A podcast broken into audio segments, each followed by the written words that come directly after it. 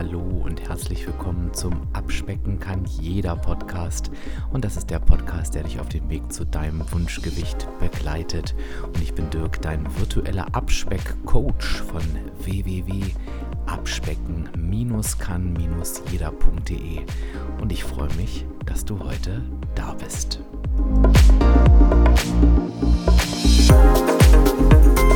Und ich begrüße dich zur heutigen Podcast-Folge. Die heißt Fragen aus der Abspeck-Community Teil 3. Eines meiner liebsten Formate, muss ich ganz ehrlich zugeben. Und meine Abspeck-Community war fleißig, denn ich habe sehr, sehr viele Fragen bekommen. Zwölf davon werde ich in dieser Episode beantworten. Das heißt, wir haben einiges vor. Also lass uns doch mal loslegen. Ja, und die erste Frage geht immer direkt ans Eingemachte. Und ähm, bevor ich diese Frage vorlese, vielleicht noch ein kleiner Hinweis. Was mir wichtig ist, ich weiß natürlich nicht, weil ich mit der Fragenstellerin oder dem Fragensteller nicht über die jeweilige Frage, die ich gleich beantworten werde, gesprochen habe, was genau der Hintergrund der Frage ist. Ne? Also in welcher Situation sich die Person befindet und so weiter. Das heißt, ich werde natürlich aber bei jeder Frage etwas ausholen, vielleicht auch mal von der einen oder anderen Sichtweise schauen, weil viele Fragen auch eine gewisse Mindset-Haltung anzeigen können. Und das kann natürlich sein, dass du der oder die jetzt die Frage gestellt hast, denkst, ja, das habe ich aber so gar nicht gemeint. Das ist auch völlig in Ordnung. Das glaube ich dir auch und ich werde auch jede Frage rein inhaltlich natürlich beantworten. Aber was ich an diesem Format ja so toll finde, ist, dass vielleicht jemand, der hier zuhört und vielleicht ja auch du, genau die gleiche Frage hat und die eben vielleicht aus einer anderen Mindset-Perspektive gestellt wird und deshalb hole ich da immer so ein bisschen aus. Also es geht natürlich nie um die Person, die diese Frage gestellt hat, weil da kann ich das natürlich nicht beurteilen. Bei der ersten Frage habe ich aber gleich direkt einen Appell und ich werde dir auch gleich erklären, warum. Die erste Frage lautet nämlich, warum hast du WW den Rücken gekehrt? Und was mir immer wichtig ist, ist, dass wenn eine Frage mit warum beginnt, dann sollte danach oder darauf eine Wahrheit folgen. Also eine Klarheit, eine, ein Fakt. Und ich kann mich nicht erinnern, mit der Fragestellerin darüber gesprochen zu haben, dass ich WW den Rücken gekehrt habe. Und ich kann mich auch nicht daran erinnern, das jemals so kommuniziert zu haben. Und was ich super, super, super gefährlich und auch schwierig in der heutigen Zeit finde, und ich baue schon mal den Spannungsbogen auf, das wirst du auch in der nächsten Frage sehen, ist, wenn wir unsere eigenen Interpretationen von etwas, unsere eigenen Interpretationen von etwas zur Wahrheit machen. Das finde ich super gefährlich. Und ich sage auch noch mal mit dazu, nur weil vielleicht viele Menschen gleich in Klammern falsch interpretieren, macht es das nicht richtiger. Und das ist wirklich nochmal ein Appell an dich. Und wie gesagt, spätestens bei der zweiten Frage, da greife ich es auch nochmal auf, wird das klar, wie gefährlich das sein kann, das einfach nicht zu tun. Wir interpretieren alle unterschiedlich, weil wir alle unterschiedliche Persönlichkeitsstrukturen haben und natürlich auch mit unterschiedlichen Ohren zuhören. Was gemeint ist mit einer jeweiligen Aussage, und das gilt jetzt nicht nur für mich, sondern generell, weiß immer nur derjenige oder diejenige, der oder die diese Aussage formuliert hat. Und es ist immer ganz, ganz wichtig, nochmal die eigene Interpretation nicht zur Wahrheit zu machen. Und die Wahrheit, warum hast du WW den Rücken gekehrt, die gibt es einfach nicht. Ähm, das heißt, ich kann diese Frage so nicht beantworten. Ich kann jetzt aber mal versuchen, weil ich bin mir sicher, der eine oder die andere hätte vielleicht eine Frage in die ähnliche Richtung gestellt, was damit gemeint sein könnte. Das ist jetzt meine Interpretation. Das weiß ich eben nicht. Ich kann nur sagen, ich habe WW nicht den Rücken gekehrt. Denn, jetzt komme ich mal zum Punkt. Ich selber habe mit WW 20 Kilo abgenommen. Ich habe mit WW sehr, sehr lange mein Gewicht gehalten. Ich finde WW ein super Konzept und ähm, stehe noch genauso dahinter, wie ich das immer getan habe. Punkt. Das ist mal die ganz klare Aussage. Was ich aber erkannt habe, und das habe ich ja hier auch schon mal in irgendeiner Podcast-Folge erwähnt und ähm, vor allen Dingen in meiner Abspeck-Community, äh, in meiner Abspeck-Academy, mein Gott, geht das schon wieder los, ne? Im Rahmen der Abspecken kann jeder Mitgliedschaft, gibt es ja diese Lektion der Abspeck-Game Changer. Und da habe ich eben erläutert, dass für mich das Kalorienzählen ein wirklicher Gamechanger war. Und das bedeutet nicht, dass das WW schlechter macht als vorher, sondern ich habe für mich erkannt, um das nochmal zusammenzufassen, wenn wir irgendwann, und das erlebe ich auch in vielen, vielen Coachings, wo das eben genauso ein Game Changer ist, auf einem fortgeschrittenen Level sind, wo wir die Grundsätze einer gesunden Ernährung verinnerlicht haben. Und das ist ja auch das, was WW auszeichnet. WW führt uns zu einer gesunden Ernährung. Super wichtig, denn alle von uns, die übergewichtig sind, kommen nicht daher. Ne? Das macht WW. Wenn ich das aber verstanden habe, dann merke ich, dass das Kalorienzählen eine deutlich größere Freiheit bieten kann, weil, wenn ich die gesunde Ernährung verinnerlicht habe, ich teilweise bestraft, das ist jetzt meine subjektive, äh, mein subjektives Gefühl, ich mich teilweise zu stark bestraft gefühlt habe für Süßigkeiten, für ein Glas Alkohol, für auch fettreiche Sachen und so weiter.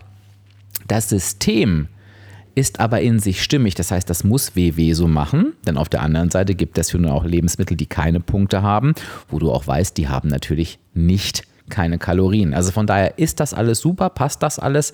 Ich habe aber für mich festgestellt, wenn du auf dem fortgeschrittenen Level bist, dann kann Kalorienzählen wirklich der Gamechanger sein. Das habe ich bei mir erlebt und das erlebe ich auch in sehr, sehr, sehr, sehr vielen Coachings. Ich bleibe aber auch bei der Aussage, dass ich jedem, der mit dem Abnehmen anfängt, mit WW anfängt, weil leichter kannst du es nicht lernen, wie gesunde Ernährung funktioniert.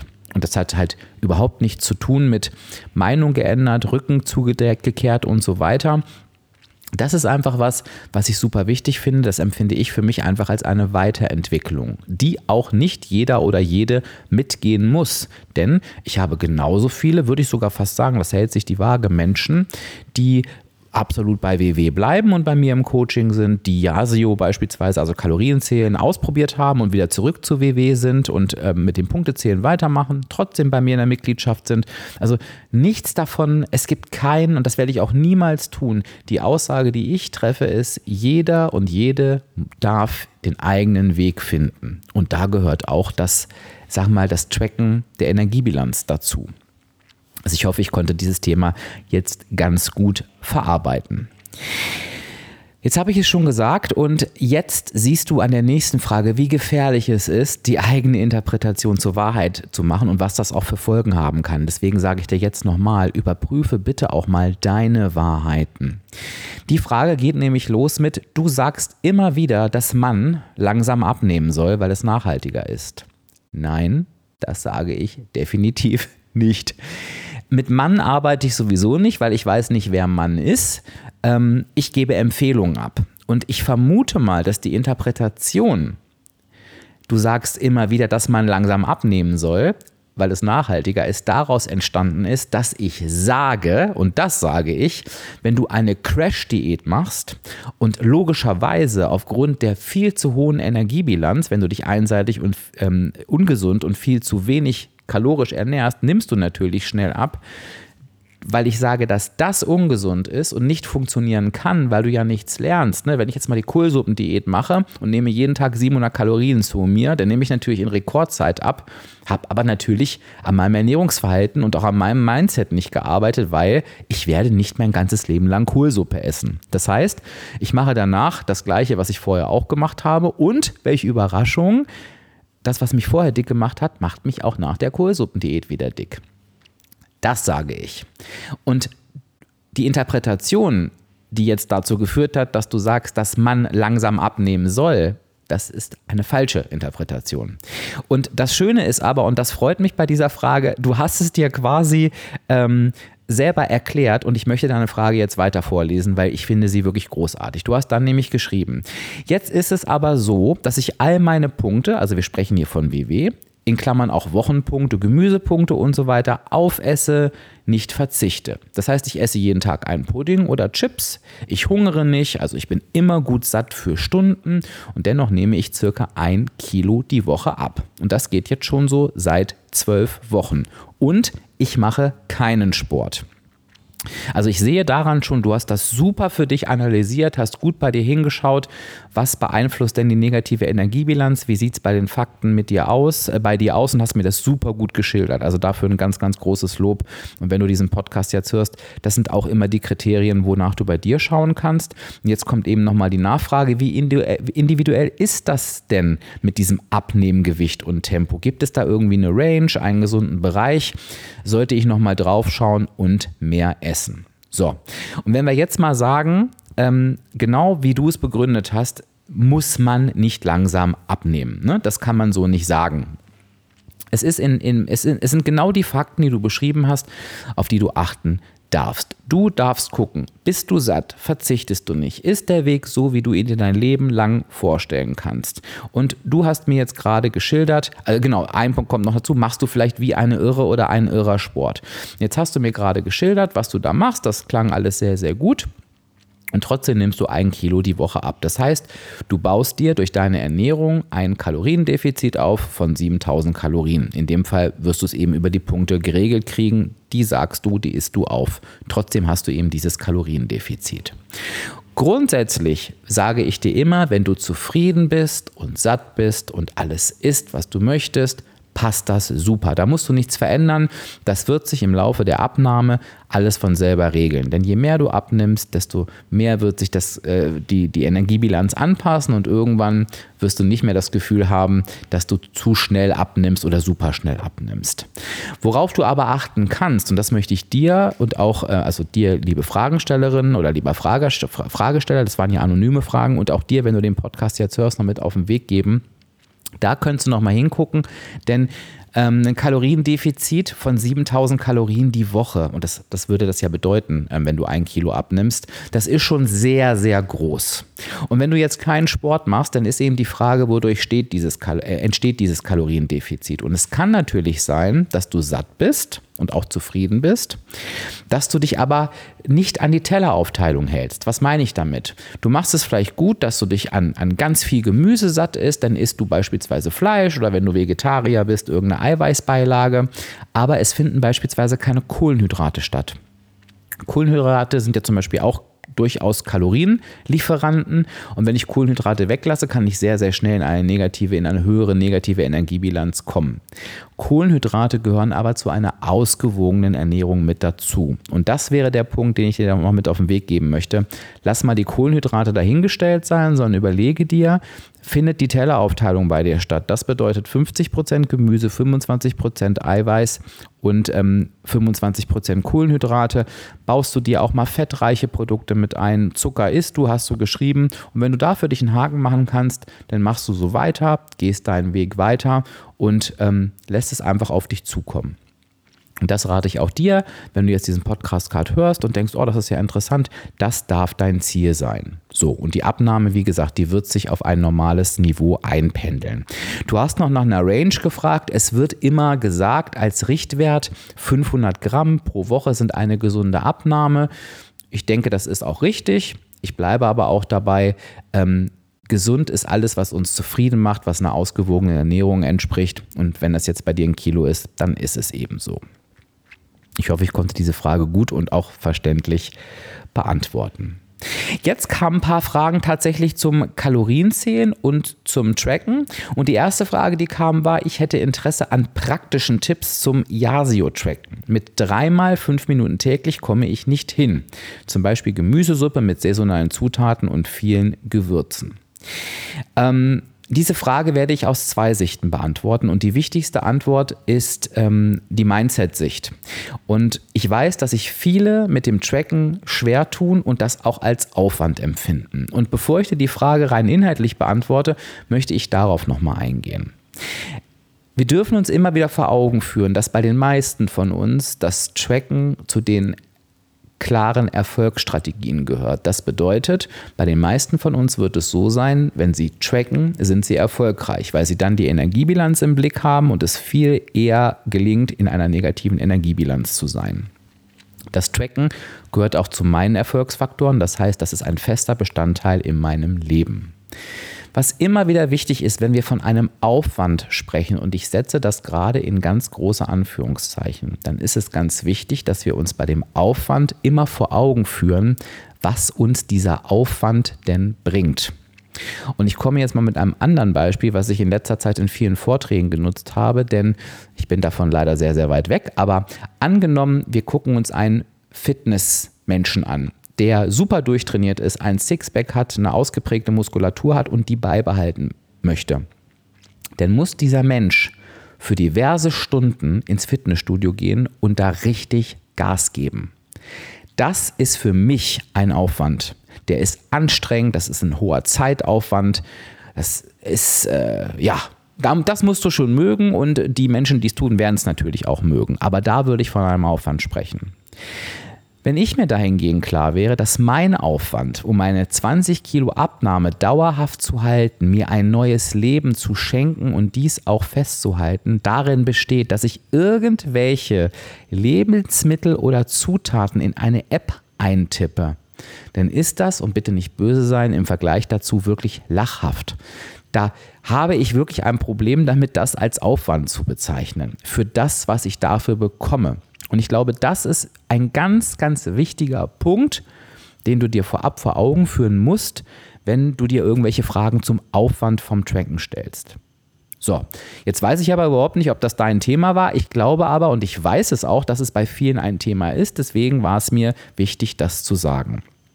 So, und wenn du viele Suppen kochst, wo viele Zutaten drin sind, dann ist es deine Aufgabe, all diese Zutaten zu tracken. Und dann kann es sein, dass aus dreimal fünf Minuten dreimal sieben Minuten werden. Mehr werden es aber nicht. Und dann bleibe ich bei meiner Aussage davor. Worüber sprechen wir hier? Über 21 Minuten Aufwand am Tag dafür, dass du deinen Wunschzustand erreichst oder hältst. Das ist lächerlich. Ich würde ganz klar sagen, wenn du bereit bist oder nicht bereit bist, den Aufwand zu betreiben, dann solltest du entweder dein Ziel loslassen oder ganz dringend ein Coaching besuchen, dass du an deinem Mindset arbeitest.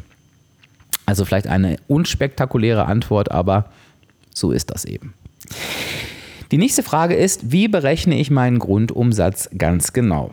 Und auch hier möchte ich ganz kurz nochmal ähm, einen, eine Abzweigung machen, bevor ich die Frage inhaltlich beantworte. Also nochmal, was ist der Grundumsatz? Der Grundumsatz ist quasi das, was mein Körper verbraucht, wenn ich, ich übertreibe, immer irgendwie leblos in einem Raum liegen würde, von morgens bis abends und dann wieder einschlafe, dann sind das die Kalorien, die auf jeden Fall verbrannt werden, dadurch, dass mein Körper einfach funktioniert. Ich sage es jetzt mal wirklich sehr einfach beschrieben. Und wir haben alle unsere Themen mit dem Abnehmen. Ich habe in der Podcast-Folge 250, vielleicht magst du dir nochmal anhören, wirklich alle Mindset-Themen aufgeführt, die wir bearbeiten dürfen auf unserem Weg. Und ich kann eins aus ganz, ganz tiefer Überzeugung und Erfahrung sagen, und du weißt, ich habe mit tausenden Menschen gearbeitet. Das Problem der Berechnung des genauen Grundumsatzes existiert nicht.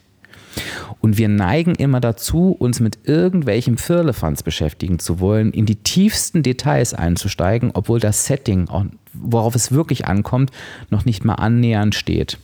Und ich glaube, mit dem genauen Grundumsatz dürfen sich die Menschen beschäftigen, die ähm, im sportlichen Bereich tätig sind, die Muskeln aufbauen wollen, die ganz, ganz viel Fitness machen, aber nicht wir, die abnehmen wollen.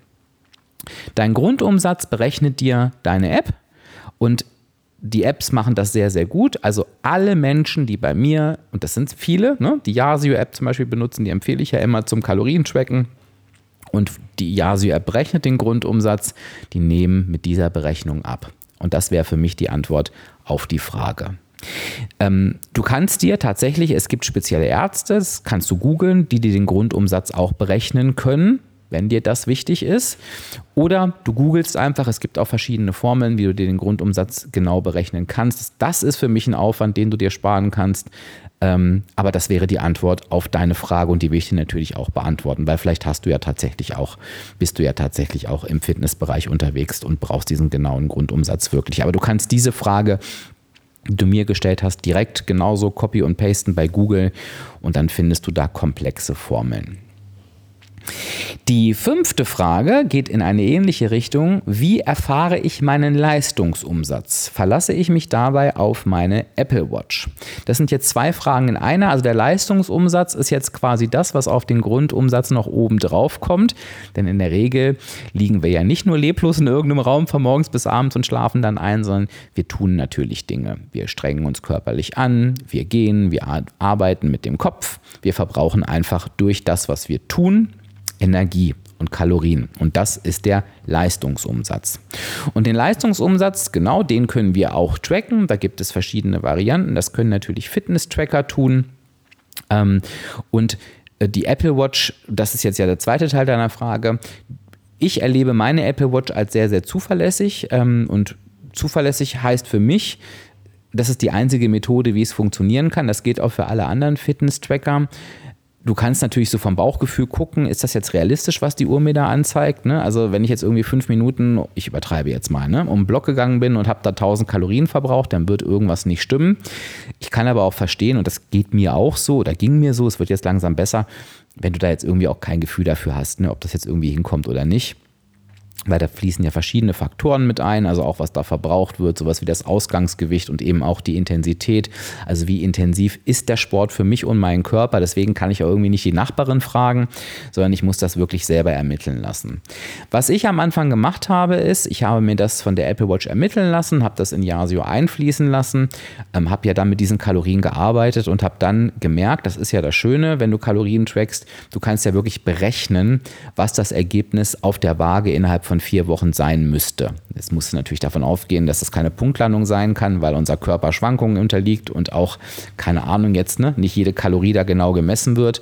Aber wenn ich irgendwie das Gefühl habe, so, keine Ahnung, ich habe jetzt in den letzten vier Wochen, nehmen wir nochmal die 7000 Kalorien verbraucht und das heißt, ich müsste ein Kilo abgenommen haben und ich habe 1,2 Kilo abgenommen oder 800 Gramm, dann kannst du davon ausgehen, dass das, was deine Apple Watch dir anzeigt, ähm, auch passt. Bei mir ist das so. Wenn du halt eigentlich ein Kilo abgenommen haben müsstest und hast drei Kilo zugenommen, dann kannst du davon ausgehen, dass da irgendwas nicht stimmt. Ich würde aber sagen, da in der Regel kannst du dich darauf verlassen. Also überprüf das ein bisschen. Damit du das überprüfen kannst, ist es natürlich eben wichtig, wirklich genau zu tracken.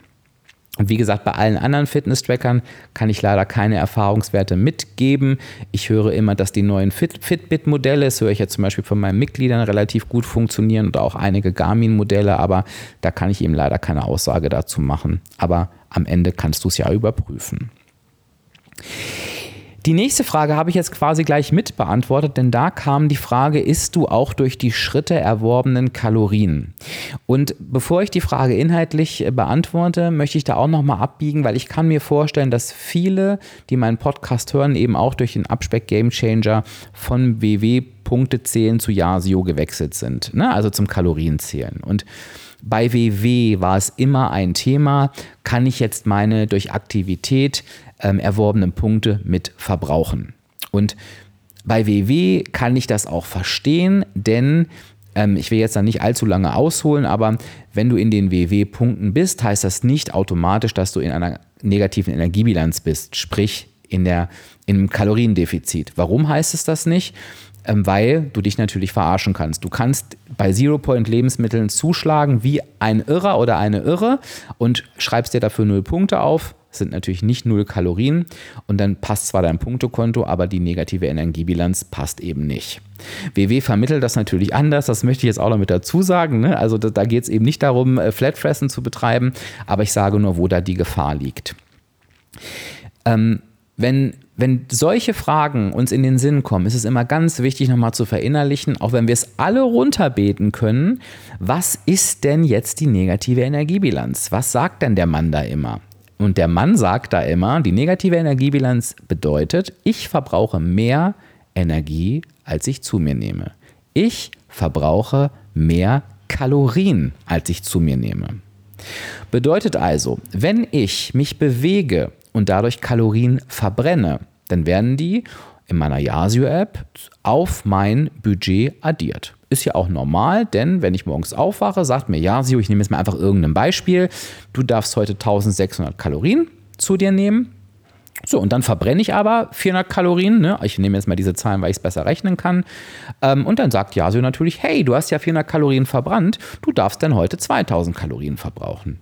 Ja, und dann kann ich diese Kalorien verbrauchen, denn Yasio berechnet mir automatisch, und das ist ja vielleicht auch nochmal wichtig zu wissen, ein Defizit anhand der Abnahme, die ich mir in der App eingestellt habe. Und da empfehle ich ausdrücklich, nicht mehr als 500 Gramm einzustellen. Das heißt, du hast immer, wenn du die Kalorien verbrauchst, die bei Yasio stehen, ein Defizit von 500 Kalorien erwirtschaftet.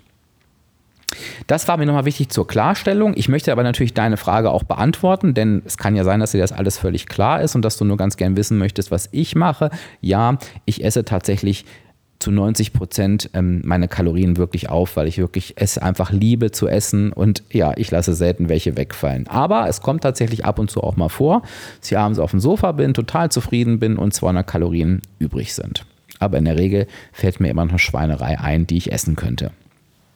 Und ich hoffe, ich habe da damit deine Frage sowohl inhaltlich als auch für dich, wenn du den Podcast hörst und dir die Frage auch gestellt hast, nochmal mit ein bisschen Hintergrund gut beantworten können.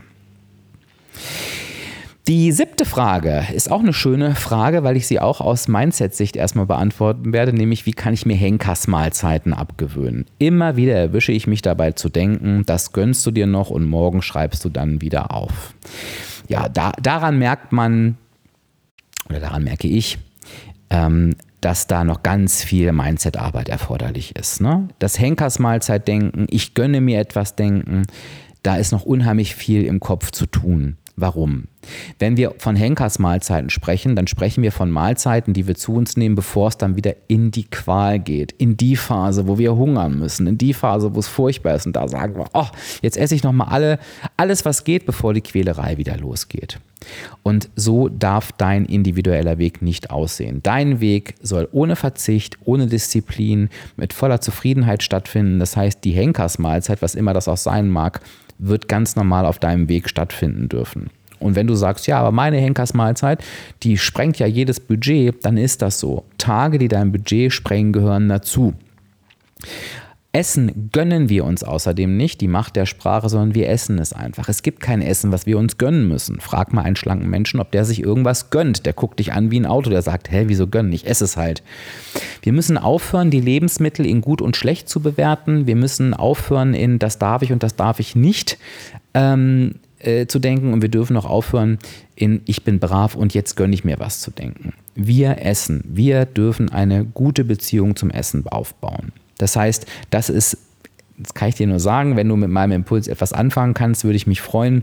Das ist aber auf jeden Fall ein großes Coaching-Thema, denn ähm, da daran kann ich sehen, dass da noch sehr, sehr, sehr, sehr viel zu tun ist mit dem Mindset. Das meine ich gar nicht böse, das weißt du wahrscheinlich auch mit dem Mindset, oder das erlebst du ja auch, kannst du gar nicht erfolgreich sein. Das ist unmöglich, weil dich das immer wieder einholen wird. Ne? Also da musst du wirklich nochmal ran.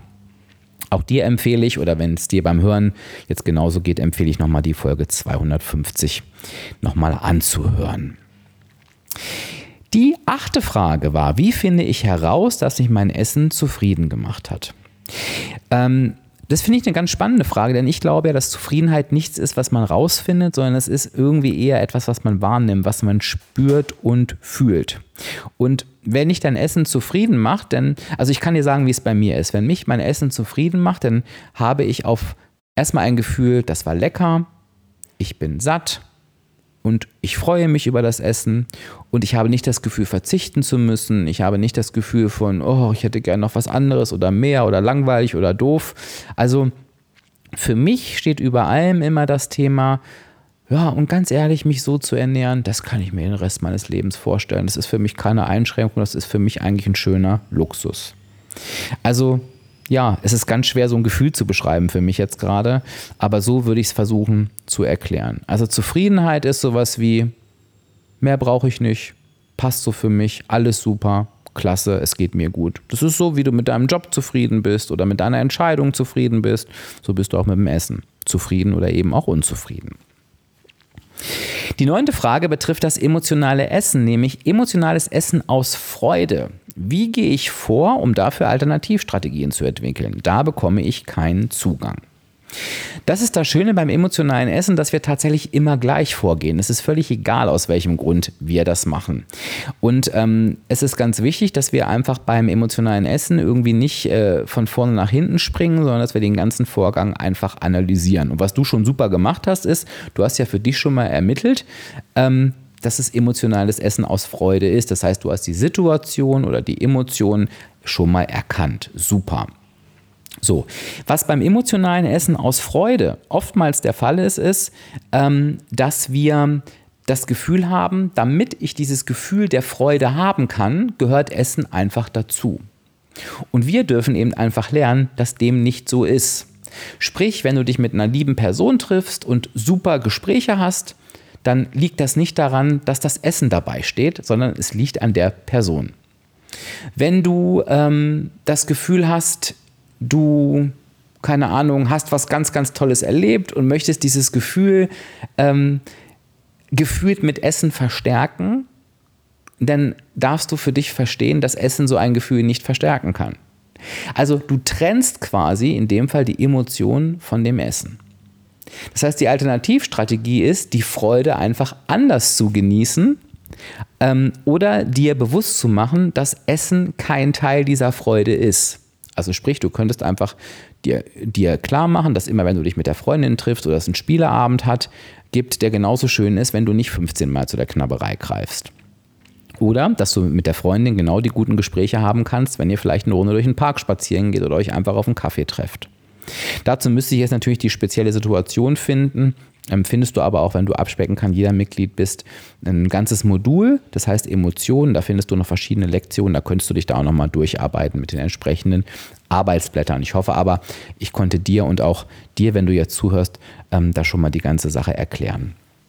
Was mir nochmal wichtig ist beim emotionalen Essen, vor allen Dingen auch aus Freude, die Frage ist halt eben immer beim emotionalen Essen, wir wollen ja immer alles komplett wegmachen. Die Frage ist aber eben immer, muss das wirklich sein?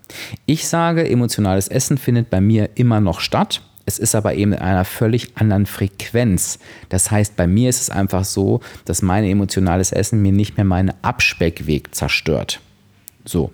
Und ich bin da jetzt vielleicht anders als andere Coaches. Viele Coaches sagen, du darfst emotional nicht essen. Ich sage, du darfst alles, wenn es deinem Ziel nicht im Wege steht. Ich will nicht sagen, dass da irgendwas richtig oder falsch ist. Das ist aber meine Einstellung. Und die Frage ist, wie häufig isst du denn aus Freude? Und ist das wirklich der Grund, warum du dein Ziel nicht erreichst. Wenn dem so ist, freue ich mich erstmal mit dir, dass so viel Freude in deinem Leben stattfindet. Das ist ja schon mal schön. Aber dann wirst du auf jeden Fall auch eine andere Alternative finden Ansonsten lade ich dich da auch natürlich nochmal zu einem Coaching ein, aber mach dir mal Gedanken dazu. Vielleicht konnte meine Antwort da ja auch schon helfen. Die zehnte Frage ist, drei haben wir noch. Wie kann ich Versuchungen widerstehen? Beispiel, es nascht jemand neben mir. Und diese Frage muss ich gar nicht aus Mindset-Sicht erklären und dann den Inhalt beantworten, denn für mich ist das nur eine Mindset-Frage. Aber eine Frage, die ich auch sehr, sehr häufig höre. Deswegen freue ich mich, dass du sie gestellt hast. Wie kann ich Versuchung widerstehen, ist so eine Frage, wo ich einfach sagen möchte, mach dir bitte im ersten Moment klar, das ist eine Entscheidung von dir. Das ist, wir haben oft immer das Gefühl, es macht etwas mit uns, aber ob wir einer Versuchung widerstehen oder nicht, entscheiden wir. Wir sind nicht ferngesteuert, niemand steckt uns das Essen in den Mund. Das heißt, die Antwort auf die Frage wäre, greife halt nicht zu. So, jetzt wirst du aber schon dir sagen, wenn das so leicht wäre, aber im Grunde genommen ist es so leicht. Das heißt, was wir beiden jetzt machen und auch mit dir jetzt gleich, wenn du mithörst und vielleicht ähnliche Situationen kennst, ist, dass wir uns mal fragen, warum widerstehst du denn nicht? Und ich sage dir eins, der Grund, dass jemand neben dir nascht, der ist es nicht, denn du bist für dich selbst verantwortlich, wie ich für mich selbst verantwortlich bin und wie alle für uns selber verantwortlich sind. Und ich sage immer, es ist super schön, wenn unser engstes Umfeld uns unterstützt und vielleicht sagt, ach komm, ich tue dir den Gefallen und ich nasche jetzt nicht neben dir, aber es ist nicht die Aufgabe unseres Umfeldes. Denn so wie es für dich vielleicht wichtig ist oder der Wunsch ist, eben nicht zu naschen in der Situation, ist es vielleicht für die Person neben dir einfach der Wunsch. Und beide sollen glücklich und zufrieden sein. Das heißt, das Entscheidende ist, und die Frage stelle ich dir jetzt zurück, warum reicht denn deine Motivation nicht aus, in dieser Situation Nein zum Naschen und ein Ja zu dir zu sagen? Und das ähm, wird in der Regel so sein, es kann auf der einen Seite wird es einen, einen Warum-Grund haben, also deine innere Motivation ist wahrscheinlich nicht stark genug. Ne? Also du könntest dir über dein Warum nochmal Gedanken machen. Oder es kann auch ein Glaubenssatz sein. Ne? Ich kann halt nicht widerstehen. Ist auch schnell mal ein Glaubenssatz geworden, der einfach falsch ist. Denn wir können alle widerstehen, wenn wir uns dafür entscheiden. Also ich sehe da eher ein motivatorisches Problem als ein Problem der Ausführung. Denn das Problem der Ausführung wäre, greif halt nicht zu. Ne? Und du merkst ja halt schon, das ist zu einfach. Aber ich bin mir sicher, dass du mit den Antworten arbeiten kannst. Ansonsten auch gerne in Form eines Coachings. Aber ich kann dir versichern, es sind diese beiden Themen. Frage 11. Wie kann ich lernen, Nein zu sagen, ohne schlechtes Gefühl? Und der Nachsatz ist super, super wichtig, denn ich hätte die Frage sonst auch beantwortet, wie kann ich lernen, Nein zu sagen, indem du es einfach sagst. Ne? Aber ohne schlechtes Gefühl ist eine sehr, sehr wichtige Nuance und ich erkläre dir auch gleich warum. Nein sagen ist etwas, was wir alle im Leben tun müssen, wenn wir glücklich und zufrieden sein wollen. Wir werden nicht durchs Leben kommen, wenn wir zu allem Ja und Amen sagen. So, und jetzt ist es einfach so, dass es Menschen gibt, denen fällt das super leicht, auch in unangenehmen Situationen ähm, Nein zu sagen. Und es gibt Menschen, denen fällt das super, super schwer. Und der Grund dafür ist relativ einfach und du erinnerst dich noch an die 250. Episode vielleicht, wo ich gesagt habe, Persönlichkeitsstruktur ist auch ein super wichtiges ähm, Thema der Mindset-Arbeit. Deshalb arbeite ich auch gerade mit so vielen meiner Coaches an der Gebrauchsanweisung. Die bildet ja die Persönlichkeitsstruktur ab. Und der Gebrauchsanweisung kannst du auch sehen, wie schwer oder leicht es dir fällt, Nein zu sagen und den Grund dafür. Und um deine Frage zu beantworten, ich fange mal hinten an, du meintest ohne schlechtes Gefühl. Es kann tatsächlich sein, dass das schlechte Gefühl bei dem Nein sagen einfach bleibt. Das kommt darauf an, eben wie deine Gebrauchsanweisung aufgestellt ist, ähm, dass es einfach so ist, dass du immer das Gefühl hast, wenn du Nein sagst, oh, ich habe die andere Person bestimmt verletzt und jetzt ist die mir böse und das fühlt sich nicht gut an. Also es kann sein, dass dieses Gefühl nicht weggeht. Was du aber lernen kannst, ist, mit diesem Gefühl umzugehen, indem du einfach sagst, ich weiß, es wird sich für mich jetzt erstmal blöd anfühlen, ich weiß aber auch, warum das so ist. Es ist aufgrund meiner Persönlichkeitsstruktur. Ich ähm, äh, fühle mich halt nicht gerne abgelehnt durch meine Aussagen und es fällt mir eben auch schwer, anderen Menschen ein Nein zu geben. Ich weiß aber, dass es richtig ist für mich. Und was zum Beispiel eine Strategie sein könnte, ist, dass du dich fragst, okay, welchen Sinn macht es denn jetzt für mich, dass ich dieses schlechte Gefühl aushalte und Nein sage, aber ein Ja zu mir? Mit dem Wissen, dass dieses schlechte Gefühl auch relativ schnell wieder vergehen wird. Eine andere Variante könnte wirklich sein, dass du dir einfach Neins überlegst. Also Aussagen, Argumente zurechtlegst. Beispielsweise, wenn dir jemand den Kuchen anbietet, dass du sagst, ich habe aktuell wirklich Schwierigkeiten, ich vertrage keinen, keinen Kuchen, ich kriege immer Bauchschmerzen, es tut mir leid. Ich bin ja auch, finde ja auch, dass Notlügen, wenn sie helfen können, durchaus eingesetzt werden können beim Abnehmen. Ne? Oder du kannst natürlich sagen, ich möchte den Kuchen jetzt nicht, ich bin satt. Und wenn dann kommt, ja, aber iss ihn doch und ich bin traurig, du, ich könnte den Kuchen jetzt nehmen, dann würde ich ihn wegwerfen, weil ich wirklich satt bin. Dazu ist er viel zu schade. Sei mir bitte nicht böse. Er sieht total toll aus, aber ich möchte wirklich den Kuchen nicht. Es hat nichts mit dir zu tun. Überleg dir deine Antwort, die dir gefällt. Überleg dir deine Strategie, die zu dir passt. Aber habe für dich gar nicht mal den Anspruch, dass das immer ohne dieses schlechte Gefühl ablaufen muss. Mach dir einfach klar, woher dieses schlechte Gefühl kommt. Das ist ja eigentlich auch eine nette, nette Eigenschaft, dass es dir eben nicht so leicht fällt, Nein zu sagen. Ich hoffe, ich konnte da so ein bisschen, ein bisschen Unterstützung geben. Die letzte Frage ist eine total spannende, nämlich welche Unterstützung hattest du, also ich jetzt, ne, beim Abnehmen? Hattest du einen Coach, einen Podcast? Wie war das bei dir? Also ich habe ja vorhin schon so ein bisschen gesagt, ähm, ähm, ich hatte tatsächlich WW als Tool. Ich habe WW als Tool genutzt und habe auch relativ schnell gemerkt, dass ich ähm, mich coachen lassen möchte, weil halt eben der Weg so individuell ist. Das heißt, ich habe tatsächlich auch ähm, das WW-Coaching genutzt. Mein Weg ist dann natürlich ein bisschen anders verlaufen, weil ich dann eben selber meine Coach-Ausbildung Ausbildung gemacht habe und mir dann relativ schnell klar geworden ist, ich möchte tiefer in die Coaching-Materie einsteigen. Also ich möchte wirklich an das Mindset ran, ich möchte wirklich in die Tiefe gehen. Von daher habe ich dann irgendwann angefangen, selbst mit mir zu arbeiten. Aber das hat halt jahrelang gedauert, weil ich mir natürlich alles selbst erschließen musste. Da gab es noch keine Abspeck Academy oder da hat, hatte ich noch nicht die Möglichkeit, mir einen Coach zu suchen, ein Einzelcoaching zu buchen und Themen aufzuarbeiten. Und das ist das, was ich heute empfehlen würde. Ich sage, ohne Coaching hätte ich es nicht geschafft. Punkt. Das ist mein Weg. Das war meine Unterstützung. Podcasts waren damals noch nicht so verbreitet, die konnte ich damals leider nicht nutzen. Das heißt, ich brauchte wirklich das System, was zu mir passt, was damals WW war, das Coaching, aber eben auch meinen eigenen Antrieb. Aber nochmal, das war auch nur möglich, weil das damals mein Beruf war. Ne? Ich finde es schwierig, dass diejenigen, die abnehmen, quasi als Thema haben in ihrem Leben, sich so damit auseinandersetzen, wie ich es als Coach getan habe. Und ich bin halt gar kein, gar kein, gar kein Freund von diesem ganz furchtbaren Halbwissen, was teilweise auch durch Communities geistert.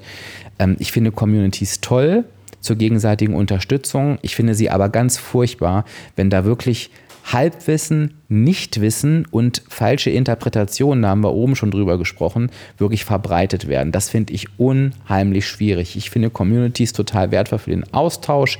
Ich liebe das so, was klappt denn bei dir? Was hat bei dir funktioniert, finde ich super. Aber dieses Abnehmen geht so und dann ich schlage da manchmal wirklich die Hände über dem Kopf zusammen und denke, meine Güte. Und das geht auch vielen meiner Mitglieder so, also die aus Communities kommen ich selber habe Stand heute in meiner Mitgliedschaft bewusst auf eine Community verzichtet, genau aus diesen Gründen, ähm, die mir halt sagen, das hat sie teilweise auch mehr in die Scheiße gerissen oder es strengt sie an, manche Dinge zu lesen. Also da bin ich so ein bisschen zwiegespalten. So, von daher ähm, hoffe ich, konnte ich die Frage ähm, beantworten. Ich, ich, unterstreiche es nochmal, ich hätte es ohne, ohne Coaching nicht geschafft und ich bin äh, meinem Coach Viola noch bis heute sehr, sehr dankbar. Mensch, das waren zwölf Fragen aus meiner Abspeck-Community. Tolle Fragen, wie ich finde. Ähm, die Episode ist jetzt ein bisschen länger geworden dadurch, aber ich glaube, es war wichtig, dass wir die Themen irgendwie alle mal durchgegangen sind. Ich hoffe, es war für dich auch etwas dabei, was dir einen Impuls gegeben hat. Auch eine Frage, die dir vielleicht auf der Seele lag oder wo du dir aus der Antwort für dich noch was mitnehmen konntest. Lass mich das super gerne wissen. Du weißt ja, dass du immer einen passenden Instagram- oder Facebook-Post am Datum des Podcasts findest und da kannst du gerne kommentieren, kannst nochmal reinschreiben, was du dir mitgenommen hast.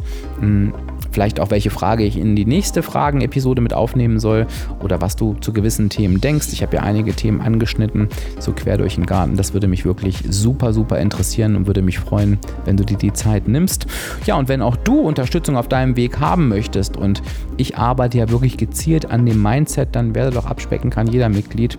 Du findest den Link in die Show Notes, ist aber einfach der Link www.abspecken-kann-jeder.de slash Mitgliedschaft kannst du einfach den zu dir passenden Tarif wählen. Und ich sage dir, meine Mitgliedschaft ist anders, denn sie arbeitet daran, worauf es wirklich ankommt. Und darauf bin ich sehr, sehr stolz und freue mich über die Erfolge meiner Mitglieder. Also ich stehe dir da gern zur Seite, ob mit meiner Academy oder auch als dein 1 zu 1 Coach. Super, super gerne. Komm gerne noch zu uns. Wenn du eine Frage hast und die nicht unter dem Post schreiben willst, dann kannst du mir diese Fragen auch immer an fragen.abspecken-kann-jeder.de schicken. Dann nehme ich sie in eine der nächsten Episoden mit auf. Mache ich sehr, sehr gerne. Und ja, dann würde ich sagen, gehen wir mal mit den Antworten jetzt in unseren restlichen Tag. Vielleicht ist es der Samstag, weil du die Episode gleich hörst. Vielleicht ist es irgendein anderer Tag. Ich freue mich auf jeden Fall, dass wir uns in der nächsten Woche wiederhören und sage einfach Tschüss, bis dann. Dein Dirk, dein virtueller Abspeckcoach von www.abspecken-kann-jeder.de.